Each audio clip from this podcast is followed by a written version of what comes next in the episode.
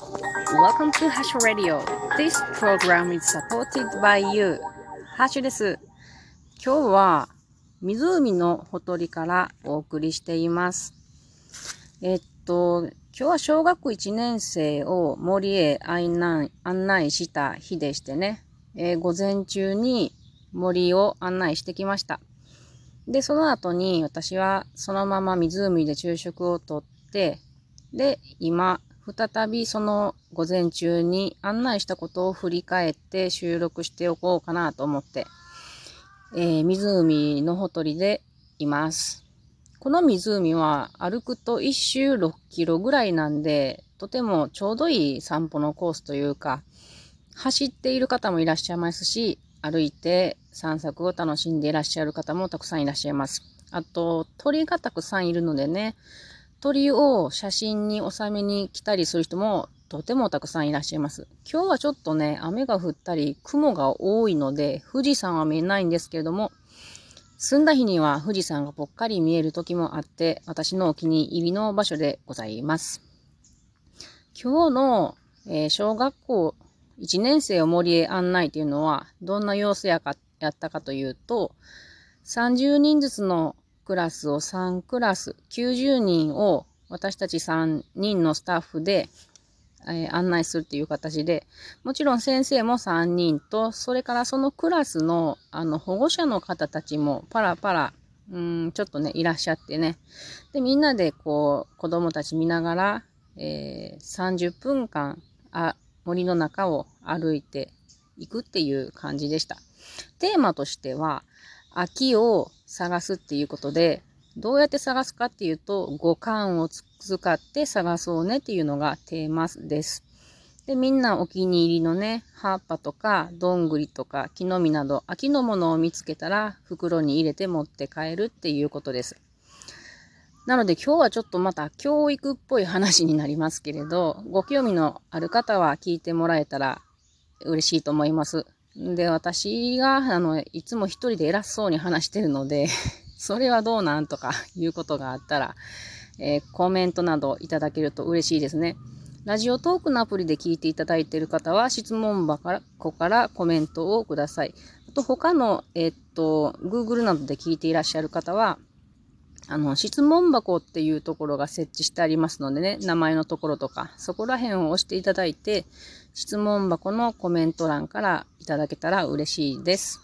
ね、教育、え、森林教育に興味がある方などを聞いてもらえてたら嬉しいなと思います。さてさて今日は、えっ、ー、と、そうですね。うんと、まず流れとしては、最初に、えっ、ー、と、リーダーがですね、みんな集まった時に、私たちのリーダーが、全体に、今日は何々、えー、テーマは秋探しで、五感を使って、えー、みんなで歩きます。で、拾う、拾いたいものがあったら拾ってください。みたいなことを簡単に話して、で、その後、危険な動物などについてもちゃんと話して、それから3クラスに分かれて、えー、1人30人で連れていくっていう形でした。なのでもう3クラスはそれぞれバラバラになります。で、私は別れてから、それぞれのクラスになってから、えー、っと、座った状態でみんながまだいましたのでね、その場で再び自己紹介をして、で、再びその蜂が現れた時にどうするかっていうことをクイズ形式にして確認してスタートしました。で、まずね、それの前に集合して集まって座ってる時に、リーダーの話を全体で聞いてる時にね、前もお話ししましたけれど、あの、気をつけた方がいい子っていうのをちょっと気にしておきます。えー、今回も先生が、えー、注意していたのでね、その気をつけたいい子だろうと思われる子に注意をしていたので、でその子の様子を見てね、で、どういうことに気をつけたらいいのかな、この子はっていうのを、えー、その間に探っています。で、今回の子はおそらく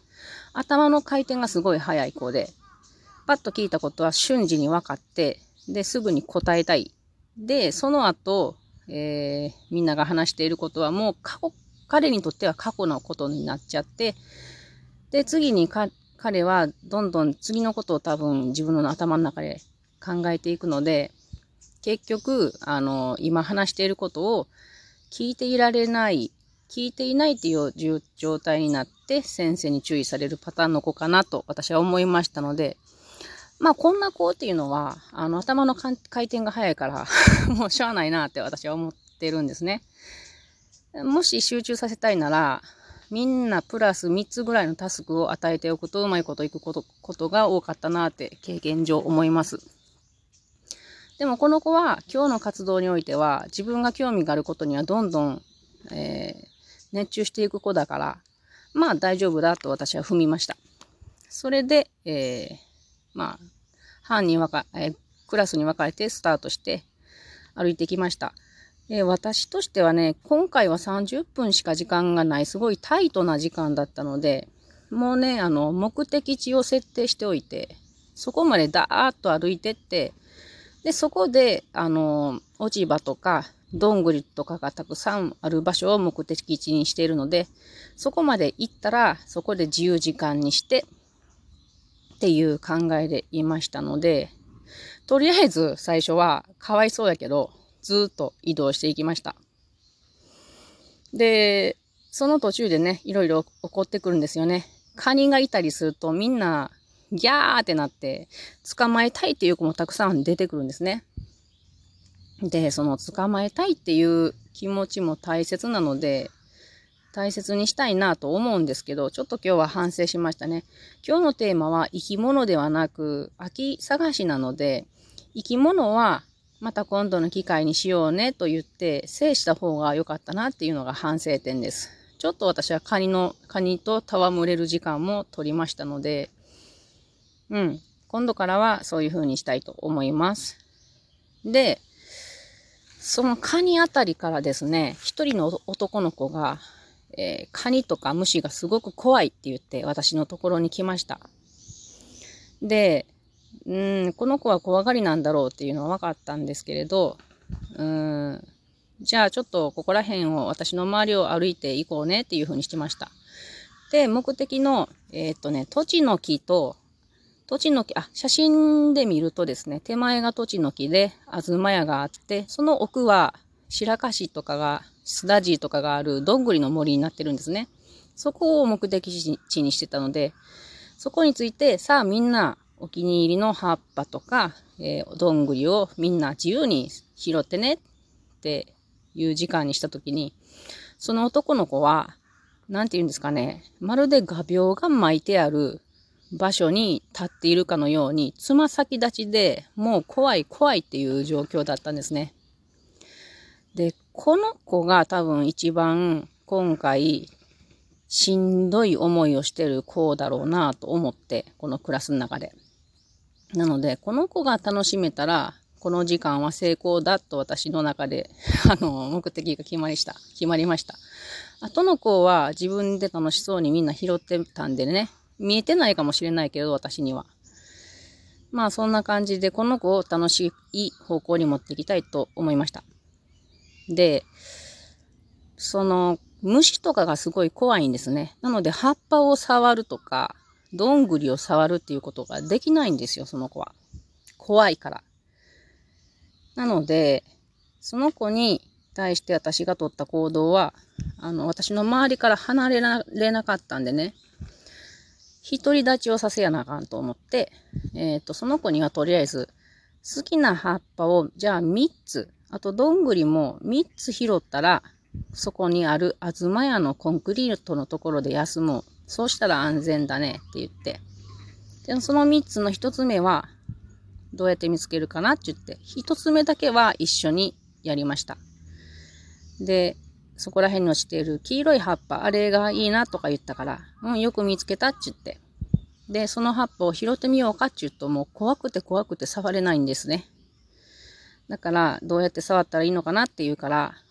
うん、触ってみて、もし虫がいたら私が全部取っ取ってあげたりするし、見守るから頑張ってごらんって言って。で、なんとかそれを拾ったんですね。一瞬触ったんやけれど、水に濡れていたのでね、パッと離しました、その子は。怖くて。うん、なんかぬるぬるして怖いって言ったんですね。なので、あ、ぬるぬるしたっていうのを感じたね。あなたは今日手で触って体験するっていうことをちゃんと感じ取れたねっていうことを話したら、うん、何か嬉しかったのか知らないけど、その葉っぱをもう一度ちゃんと持って袋に入れることができました。で、その後はもう一人でなんとか頑張ってらさせやなあかんなと思ったんで、うん、その後は自分でやってみて1枚取れたら私のところに絶対に店に来てっていう言葉かけをして話しました。そうしたら、その子は、うん、どんぐりは友達に交渉して取ってもらったそうですけれども、葉っぱは、あの、ちゃんと持ってきてくれました。すごく嬉しかったですね。で、時間が終わった時に、うん、うん、私のところに来てくれて、なんか、嬉しい顔してました。だから私も良かったなと思って、あなたは今日すごく強くなったねっていう話をして、あの、とっても嬉しかったですね。まあ、これは私の今日のやったことなんですけれど、良かったんかな？わからんけど。こういうこと、フィードバックがもらえるとありがたいんですけどもね。うん。まあ、こんなことをちょっとずつちょっとずつ経験しながら、反省しながら、えー、こういうありがたい機会をまたさせてもらえたらなと思っています。